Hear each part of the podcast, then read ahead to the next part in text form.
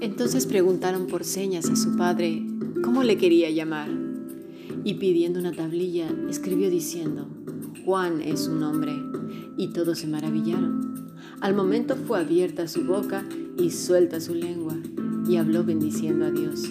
Lucas capítulo 1 versículos 62 al 64. Hemos escuchado pues palabra del Señor. Si deseas formar parte de la Fundación Bíblica en esta aula de estudios apegados a Él, escribe un correo electrónico a fundacionbiblica.gmail.com Muy bien, pues vamos a profundizar más sobre esta preciosa enseñanza del Evangelio de Lucas. Esta mañana hemos estado analizando la situación de Zacarías.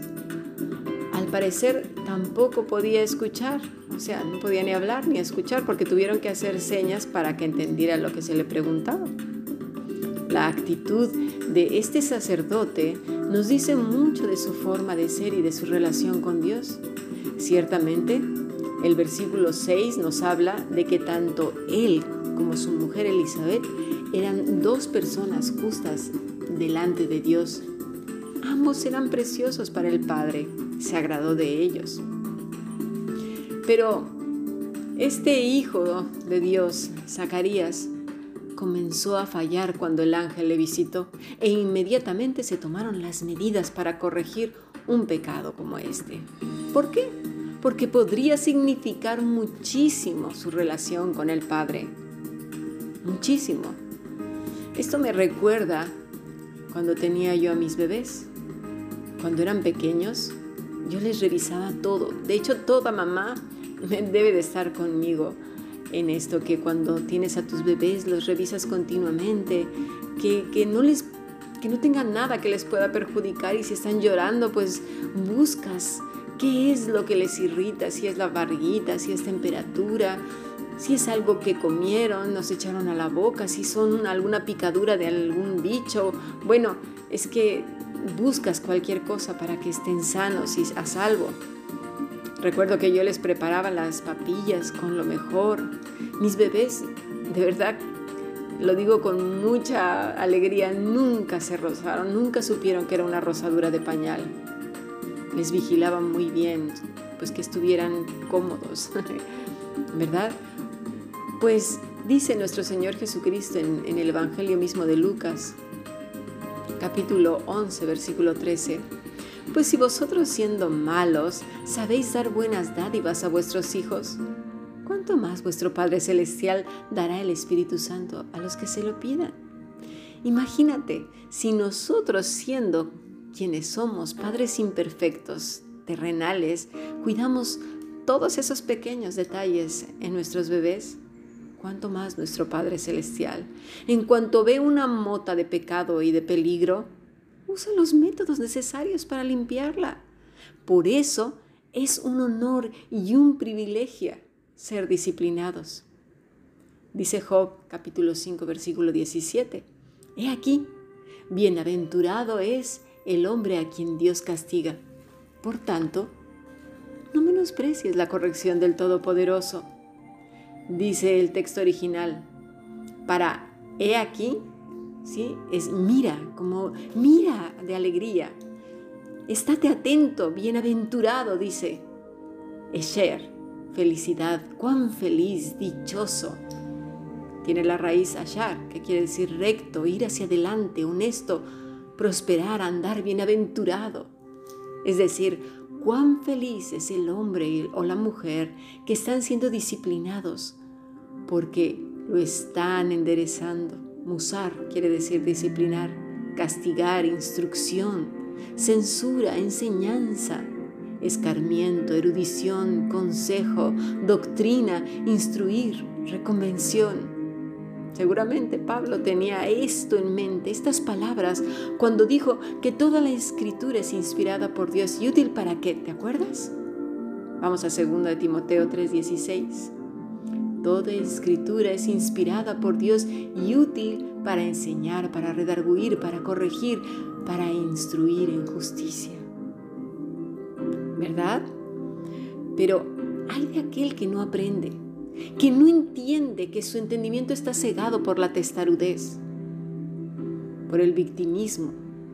Y vamos a tratar el día de hoy y mañana acerca del victimismo, porque es un fenómeno que ya lleva algunos años eh, manifestándose en el ser humano, pero ya en términos generales.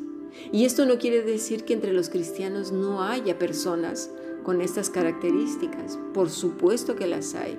Y debería de ser un tema que se trate a profundidad porque no creas que lo tienen solamente los miembros de una iglesia, también los líderes. También la gente de responsabilidad tiene este problema. Muchas veces el que tiene este pecado de victimismo no sabe que lo tiene. Ahora, cualquiera que sea colega mío dirá, Cami, ¿cómo estás diciendo que es un pecado si realmente es un padecimiento? Eh, la palabra de Dios es clara, es un pecado y ya lo veremos por qué. Porque el victimismo es una forma tóxica de estar en este mundo por la cual no aceptamos la responsabilidad de nuestras acciones o actitudes y vivimos en una queja constante. Por eso es importante que lo estudiemos, que lo veamos a fondo, porque si vamos a ser, y que además como hijos de Dios necesitamos ser disciplinados, porque como ya puse el ejemplo de la madre que vigila a su hijo, pues nuestro Padre Celestial hace lo mismo, pero no tendrá su fruto si tenemos instalado el victimismo en nuestro corazón. Siempre seremos víctimas y además le echaremos la culpa a Dios. Quizás no lo digamos porque quedamos mal delante de todos, pero dentro del corazón sí, y ese será un pecado tremendo que arrastremos por años.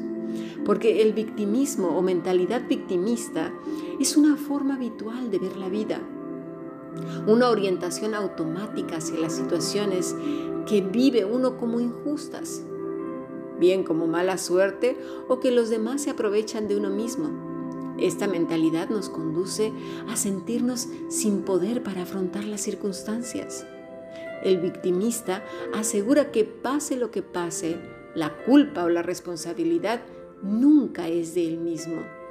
Así se protege su autoestima a corto plazo, debido a que las personas tienden a hacer y actuar de forma consistente a cómo ven el mundo. ¿sí? Para evitar la disonancia cognitiva. Una persona con esta mentalidad actuará siempre, pues, como una víctima. La mayoría de las personas que actúan con victimismo, pues diríamos que algunos sí que lo hacen conscientes y otros no. Ya tienen tantos velos en sus ojos, en sus oídos, en sus percepciones, que hay eso que dice la escritura, que tienen ojos y no ven, oídos y no oyen. Por eso hoy te pido de verdad, encarecidamente, que le pidas a Dios, antes de pasar al siguiente podcast, que abra tus ojos y tus oídos espirituales, tu corazón, para que si identificas algo de esto en tu vida, Dios te conceda quitarlo de raíz estos dos días serán importantes.